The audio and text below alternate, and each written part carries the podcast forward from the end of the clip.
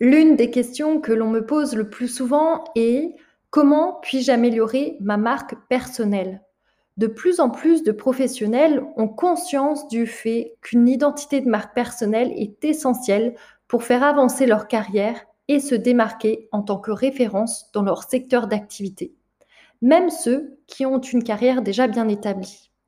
Mais même s'ils ont cette prise de conscience, ils ne savent toujours pas par où commencer. Pour 99% de ceux qui se posent cette question, il existe une solution simple et actionnable rapidement, c'est la découverte de votre public cible. Première étape donc, découvrir votre public cible.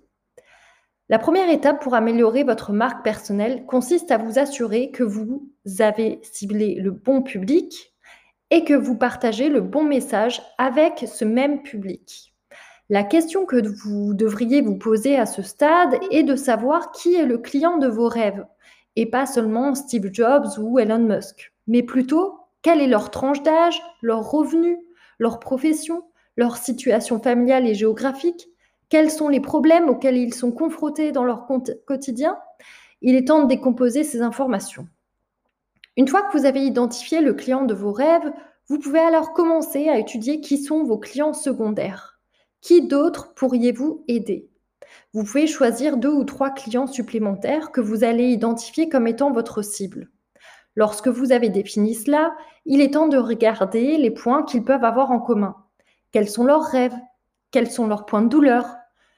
Une fois que vous avez déterminé qui est ce client, vous pouvez commencer à créer du contenu en vous concentrant sur ce que votre public veut réellement. Étape 2, concentrez votre marque personnelle sur ce que veut votre public cible. Avec l'expérience, j'ai appris que comprendre votre cible va vous rendre la vie beaucoup, beaucoup plus facile. Plus vous pourrez vous concentrer sur la cible que vous aidez vraiment, plus vous serez clair dans vos messages et plus vous pourrez créer des produits et des services solides. Il faut changer votre manière de penser. Au lieu de vous demander qu'est-ce que je veux, mais demandez-vous plutôt que veulent-ils? Étape numéro 3. Faites preuve d'empathie avec votre public. Cette méthode centrée sur le public demande de l'empathie. L'empathie est non seulement cruciale pour créer une marque personnelle, mais elle est aussi très tendance aujourd'hui. Je m'explique. Après des années à suivre des influenceurs brillants et photoshopés, les médias sociaux ont fait volte-face vers l'authenticité. Les gens veulent suivre des personnes auxquelles ils vont pouvoir s'identifier et apprendre d'eux. La production de contenu sur le web est devenue si accessible que si vous avez le choix entre suivre des personnes qui parlent trop généralement ou pire encore, qui parlent trop d'elles-mêmes, vous finirez par ne plus vous connecter ou engager avec qui que ce soit. Il en est de même pour votre public cible.